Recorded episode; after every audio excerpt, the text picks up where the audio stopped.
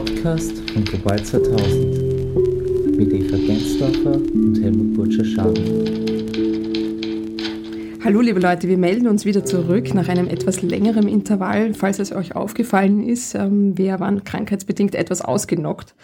Äh, tut uns leid, aber es war auch uns wichtig, dass wir fit wieder für euch da sind. Und wir melden uns zurück zum Thema Pestizide.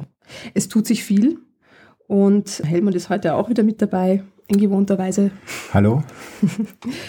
und ich habe mir gedacht, vielleicht für die, die sich jetzt neu dazuschalten oder die ersten zwei Folgen nicht gehört haben, fasse ich nochmal zusammen, wo wir denn gerade stehen und warum wir das jetzt eigentlich auch machen, was wir tun. Im Sommer 2022 hat die Europäische Kommission einen sehr, wir nennen es eigentlich bahnbrechenden Vorschlag auf den Tisch gelegt.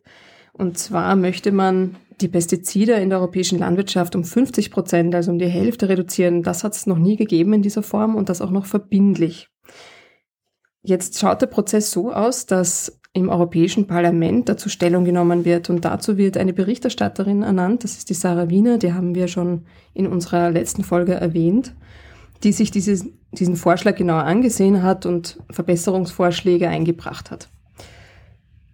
Das Ganze wird jetzt im Europäischen Parlament behandelt. Es gibt sogenannte auch Schattenberichterstatter. Also jede Fraktion kann auch jemanden ernennen, der sich diesen Bericht auch ansieht. Und da geht's jetzt ziemlich heiß her. Und da sind wir jetzt gerade an diesem Punkt, denn bis Juni 2023 sollte eigentlich am Tisch liegen.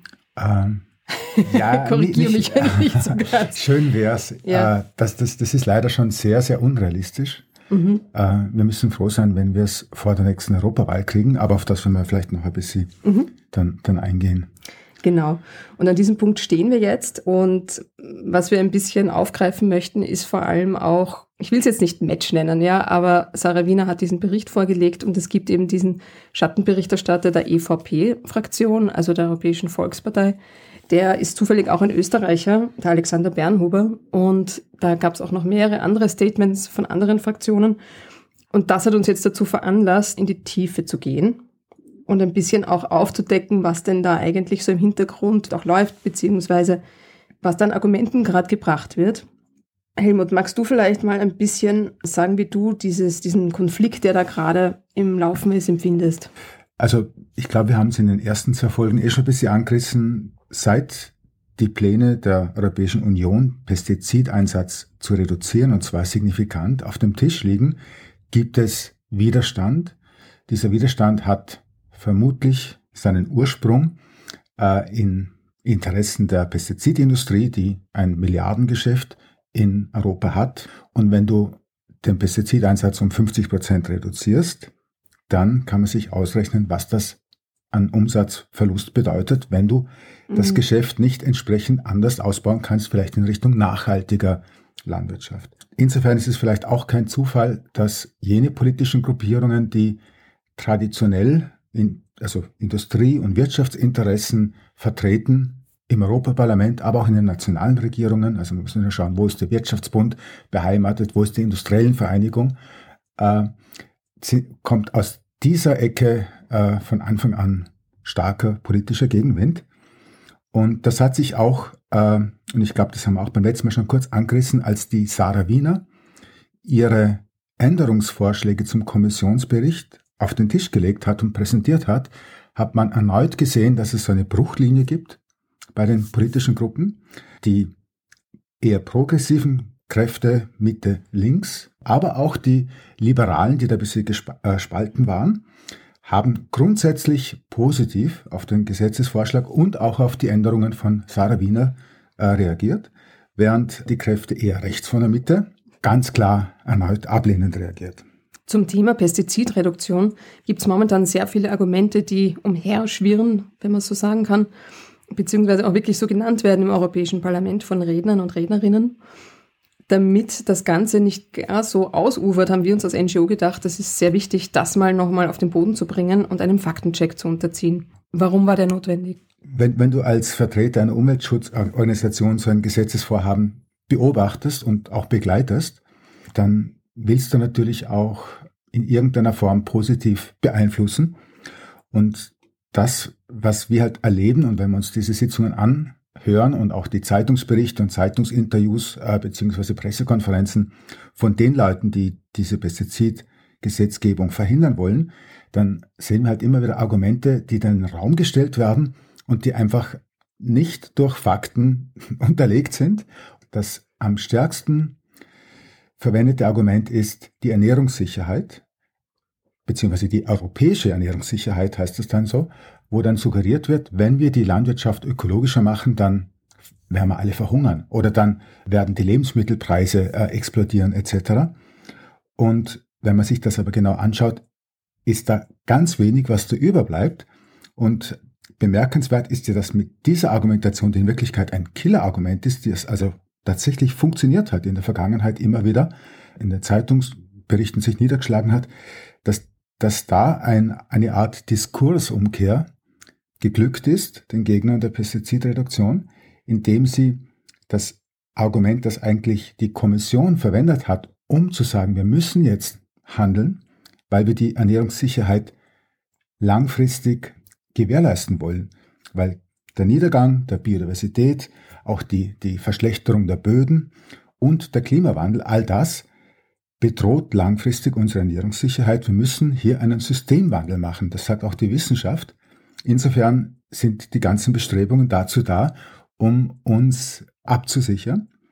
Und das wurde jetzt umgedreht und so getan, als würde, wenn wir das machen, die Ernährungssicherheit gefährdet werden. Wenn es um die Ernährungssicherheit geht, warum ist es wichtig, Pestizide zu reduzieren, damit wir in Zukunft auch was zum Essen haben? Diese, also die Antwort auf die Frage könnte ich jetzt als Helmut Butcher-Schaden von Global 2000 geben, aber ich glaube, man kann hier auch auf die Welternährungsorganisation FAO mhm. verweisen. Die hat 2019 einen Report herausgebracht, wo sie gesagt hat, die Biodiversität nimmt in einer derart schnellen, also rasanten äh, Geschwindigkeit ab weltweit. Die Biodiversität, die, die Artenvielfalt, die, die Artenvielfalt, mhm. richtig, die die Grundlage für unsere landwirtschaftliche Produktion, für die Zukunft unserer Ernährung und unserer gesamten äh, Lebensgrundlagen ist.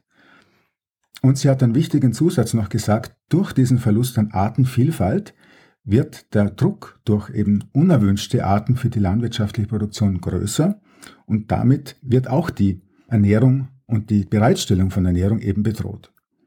Und das ist der Grund, weswegen die EU-Kommission gesagt hat, wir müssen hier was ändern am System und einen durchaus signifikanten Pestizidrückgang oder, oder Reduktion um 50 Prozent eben gesetzlich bindend machen möchte für alle Mitgliedstaaten. Sarah Wiener hat diesen Vorschlag so belassen oder wollte sie daran noch was ändern? Grundsätzlich das Ziel 50 Prozent Reduktion hat Sarah Wiener belassen für alle Pestizide. Dann hat sie den Vorschlag äh, ein bisschen gelockert, äh, was die sen sensiblen Gebiete angeht. Das sind Natura 2000 Gebiete, Vogelschutzgebiete etc. Da hat die Kommission geschrieben, überhaupt keine Pestizide und im Sarah Wiener Bericht steht drin, dass Pestizide, die in der Biolandwirtschaft eingesetzt werden können, dort eingesetzt werden dürfen. Mhm. Und damit ist eigentlich die weitere Bewirtschaftung in diesen Gebieten, die sehr oft auch landwirtschaftlich genutzt werden, Weinbau äh, zum Beispiel. Ja, also da sind wir eigentlich schon ja. beim zweiten Argument, das wir jetzt bei diesem Faktencheck ähm, aufgegriffen haben. Mhm. Und zwar, dass ja sensible Gebiete eben pestizidfrei sein sollen, komplett in Zukunft. Und da gab es auch großen Widerstand ähm, von den Schattenberichterstattern.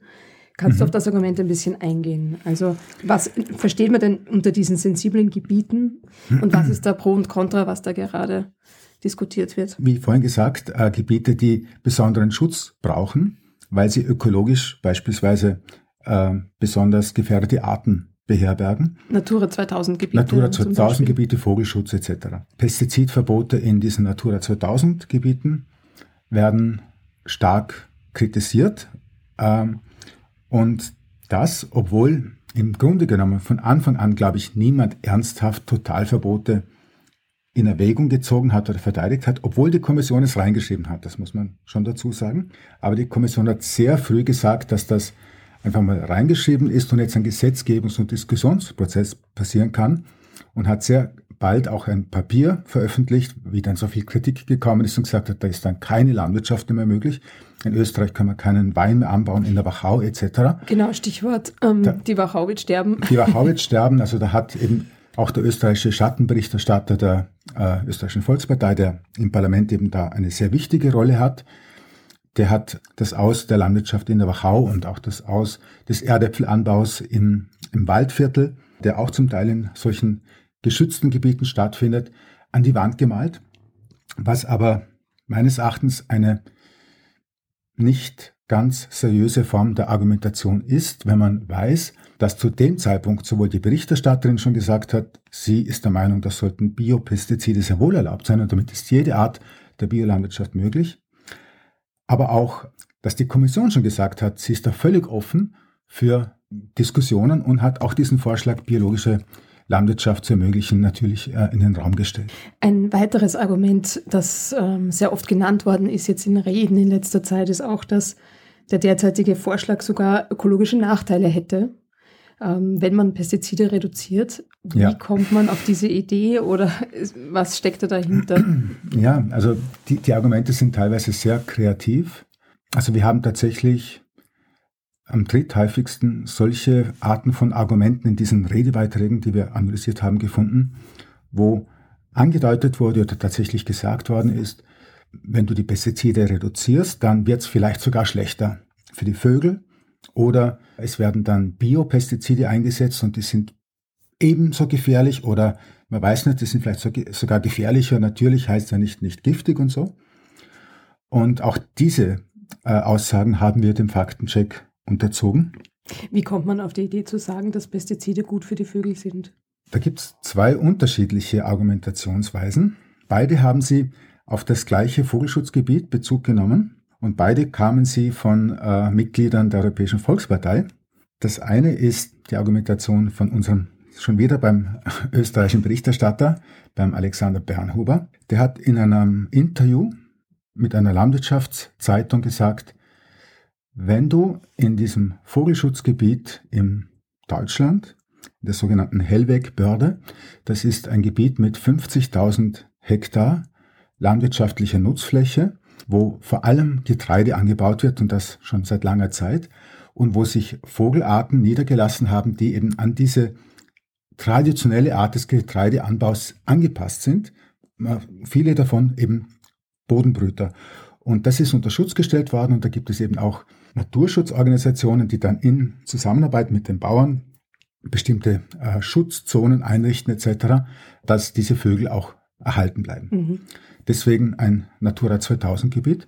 Und der Herr Bernhuber hat gesagt, wenn man jetzt da die Biolandwirtschaft einführt, dann können sie ja keine Herbizide, also in dem Fall kein Glyphosat mehr spritzen. Das heißt, sie müssen mit Bodenbearbeitung drüber fahren und damit werden die armen Vögel, die da am Boden brüten, mhm. äh, zerstört. Jetzt wissen wir aber aus, aus Studien, die auch auf diesem Gebiet gemacht worden sind von der Universität Göttingen, dass auf Vergleichsflächen, die biologisch bewirtschaftet worden sind, im Durchschnitt zweimal so viel Brutpaare, also Nistplätze pro Fläche gefunden worden sind auf den biologisch bewirtschafteten Feldern, als das der Fall war auf den konventionell bewirtschafteten Vergleichsfeldern. Und das war eine sehr gut durchgeführte Studie, die ist wissenschaftlich publiziert und sagt im Grunde genommen das Gleiche wie viele andere. Ich glaube, ich habe da mehr als ein Dutzend gefunden, auch in einer Publikation von diesen Naturschützern aus anderen Gegenden Europas, die genau diese Aussage vom Herrn Bernhuber widerlegen. Also theoretisch kann man sich natürlich vorstellen, da fährt jetzt der Bauer drüber und zerstört alles mit seiner Bodenbearbeitung. Praktisch schlägt sich das aber nicht nieder, beziehungsweise sind die Vorteile der biologischen Landwirtschaft offenbar viel größer als die Nachteile. Vorteile sind natürlich, du hast mehr Kräuter, also du hast auch Beikräuter, manche sagen Unkräuter dazu. Das kannst du ja bis zu einem gewissen Grad tolerieren und macht ja Biodiversität, holt, also lockt Insekten an, damit hast du weniger Schadinsekten. Gleichzeitig hast du eben keinen kein Einsatz von Insektiziden, äh, was auch gut ist für die Vögel, die Insekten fressen und die Samen von den Kräutern, die natürlich die Samenfresser wieder sozusagen glücklich machen. Und durch die biologische Wirtschaftsweise hast du auch über die Fruchtfolge mehr Habitate für Vögel. Also es gibt viele Gründe, warum das besser ist. Das zweite Argument äh, von einem anderen Parteikollegen von Herrn Bernhuber, der ist der Koordinator im Umweltausschuss, also in dem eigentlich momentan entscheidenden Ausschuss der Europäischen Volkspartei, also nicht kein unwichtiger der hat auch dieses Beispiel äh, angeführt, hat aber anders argumentiert. Er hat nicht gesagt, durch die Bodenbearbeitung passiert das, sondern dadurch, dass die Bauern, wenn man jetzt ihnen den, den, die Möglichkeit der konventionellen Wirtschaftsweise wegnimmt, dass sie dann in Richtung andere Produkte umwandeln mhm. und damit sozusagen mögliche Habitate für die Vögel zerstören, weil sie weniger Getreide machen und mehr Mais zum Beispiel. Ich bin jetzt kein Agronom, ich kann nicht sagen, was die Bauern tun, aber was ich schon sagen kann, ist, wenn du Vertragsnaturschutz jetzt schon machst in einem Vogelschutzgebiet, dann kann man natürlich auch entsprechende Anreize schaffen, dass man auch weiterhin gerade mit einer biologischen Bewirtschaftung die Wirtschaftsweise und auch die Produktwahl so trifft, dass man Vogelschutz betreibt und möglicherweise sogar wieder in Richtung mehr Vögel, mehr Diversität, mehr Auftreten von Vögeln kommt, was ja jetzt nicht der Fall ist. Eine schrittweise Umstellung in Richtung biologische Landwirtschaft wäre eigentlich die Lösung. Das höre ich jetzt eigentlich schon so heraus, um mhm. einfach ähm, sowohl die Ernährungssicherheit sicherzustellen, als auch ähm, die Biodiversität zu erhalten. Genau, genau. Zum einen, es gibt ja das Ziel im Rahmen der Farm-to-Fork-Strategie der Kommission, also diese, Farm diese to Fork vielleicht noch zu übersetzen, vom Hof, auf, zum Tisch. Vom Hof auf den Tisch heißt auf Deutsch. Genau. Ja wo, wo Pestizidreduktion nur ein kleiner Baustein ist, aber ein sehr elementarer und wichtiger. Und der erste, der Gesetzes, äh, gesetzlich binden werden sollte und hoffentlich wird. Ein zweiter Baustein ist eben die Ausweitung der Biolandwirtschaft von derzeit 7 auf 20 Prozent. Wenn das passiert, dann wird man auf diesen Flächen natürlich weniger Ertrag haben, weil die Biolandwirtschaft nicht an die Grenze geht, sozusagen des, des, des, des Möglichen. Ja? Also die, die Landwirtschaft hat immer mehr versucht, die Erträge zu steigern, was dazu führt, dass die Kühe äh, schon, schon kaputte Wirbelsäulen haben, weil sie so schwer Milch tragen. Also ich weiß nicht, wie viel Liter Milch pro Tag heute schon möglich ist bei einer Milchkuh. Und das Gleiche ist auch beim Getreide. Mit Wachstumsregulatoren wird es irgendwie geschafft, dass, das, dass äh, so viel Samen auf einem Getreidehalm oben sein können äh, und der Halm doch nicht knickt. Ja? Also mhm. das das, das, das sind, also da, da wird wirklich mit allen Tricks operiert und da geht die biologische Landwirtschaft nicht so weit. Tut auch ein bisschen weniger dicht zum Beispiel aussehen beim Getreide. Damit hast du weniger Ansteckungsgefahren, brauchst eben keine Pilzvernichtungsmittel, keine Fungizide, brauchst aber vielleicht 30 Prozent mehr Fläche, um das Gleiche zu erwirtschaften. Aber diese Fläche haben wir. Also das ist dann das Argument immer der Pestizidverteidiger zu sagen, na, wir haben die Flächen nicht. Ja. Wir haben die Flächen, wir, wir produzieren derzeit eben nur ein Viertel des Getreides überhaupt für die menschliche Ernährung. Der Rest geht in den Futtertrog, also für die Massentierhaltung, wo wir auch wieder sehr viel exportieren und zu viel konsumieren in Österreich. Also wenn wir nur das konsumieren würden, was die Ernährungsempfehlungen wären, also dann könnten wir die Massentierhaltung reduzieren und bräuchten nicht so viel Fläche für Tierfutter und könnten viel mehr Fläche eben auch für, für die Natur und für eine gesunde Produktion zur Verfügung stellen. Und da sind wir jetzt bei der Biolandwirtschaft gewesen. Die, der Rest der Pestizidreduktion geht ja nicht über, jetzt hört man ganz auf und gehen in die Biolandwirtschaft, sondern geht es einfach darum, weniger einzusetzen. Und das hat im Großen und Ganzen kaum was mit Ertragsrückgang zu tun. Für alle, die es etwas ähm, näher interessiert, wir haben jetzt ähm, von diesem Faktencheck so drei große Argumente ein bisschen näher beleuchtet, aber es wird in Kürze auch publiziert. Es gibt es auch schon. Ähm, wir stellen euch den Link auf unserer Website, mhm. weil es aus unserer Sicht wirklich ganz, ganz wichtig ist, da ähm, ich muss ja vielleicht so noch Mythen was, auch noch äh, ein bisschen aha. aufzuklären. Vielleicht noch was mhm. muss ich dazu sagen, weil du Faktencheck gesagt ja. hast. Wir haben sie bewusst eigentlich Argumente und Faktencheck genannt, weil wir in erster Linie fast nur Argumente überprüfen konnten, weil Fakten die große Ausnahme waren. Also bestes Beispiel, das Thema Ernährungssicherheit ist 14 Mal in neun Redebeiträgen in, in den Raum gestellt worden. Also die Ernährungssicherheit ist gefährdet, wenn wir Pestizide reduzieren. Ein einziger Redebeitrag hat dann tatsächlich das versucht, mit Fakten zu untermauern. Das war, jetzt bin ich schon wieder bei unserem Österreicher, beim Herrn Bernhuber, der hat da sich Mühe gemacht, der hat dreimal europäische Ernährungssicherheit erwähnt, aber immerhin sich auf eine Studie der Universität Wageningen berufen und gesagt, diese Studie äh, bestätigt, dass 20 Prozent weniger äh, Ernte sein wird. Und da konnten wir tatsächlich dann das Argument auch noch einem Faktencheck unterziehen, was in diesem Fall im Übrigen gezeigt hat, es ist eine völlig falsche Aussage. Also er hat nicht nur eine Studie zitiert, die von der Industrie, nämlich tatsächlich von, vom Verband der Pestizidhersteller beauftragt worden ist, was ja schon wie soll ich sagen, jetzt nicht die vertrauenswürdigste Quelle ist. Er hat die Studie auch noch falsch zitiert. Er hat gesagt, 20 Prozent weniger Ertrag wird bestätigt. Tatsächlich schreibt die Studie, dass zwischen 10 und 20 Prozent, nach deren Berechnungen, weniger Ertrag wahrscheinlich ist als Worst-Case-Szenario, wenn man die Pestizide so reduziert, wie die Kommission es vorschlägt, aber zusätzlich auch noch die Düngemittel reduziert und 10% äh, Fläche als Brachfläche zur Verfügung stellt. Das heißt, mhm. ganz was anderes vom Thema und, und, und, und dann auch noch die Zahlen falsch äh, zitiert. Ja? Mhm. Also das äh, war jetzt ein Teil des Faktenchecks. Wer sich genauer unseren Faktencheck ansehen möchte, kann das gern tun auf unserer Website. Abgesehen davon haben wir auch eine große Kampagne laufen, die da heißt Gift für die Biene, Gift für dich, beenden wir die toxische Beziehung. Und dazu brauchen wir Unterschriften. Das könnt ihr tun unter www.global2000.at slash Pestizid-Reduktion-Fordern. Wir sind auch sehr offen für Feedback. Ihr findet unsere Kontaktdaten auch unter der Podcast-Seite. Und wen ich bisher noch nicht erwähnt habe, und ähm, das ist ja eigentlich die wichtigste Person in dem ganzen Geschehen, das ist der Rob Schwarzwald, der bei uns die Technik schupft und ähm, der auch heute wieder mit dabei ist. Vielen Dank fürs Zuhören und bis zum nächsten Mal. Danke auch.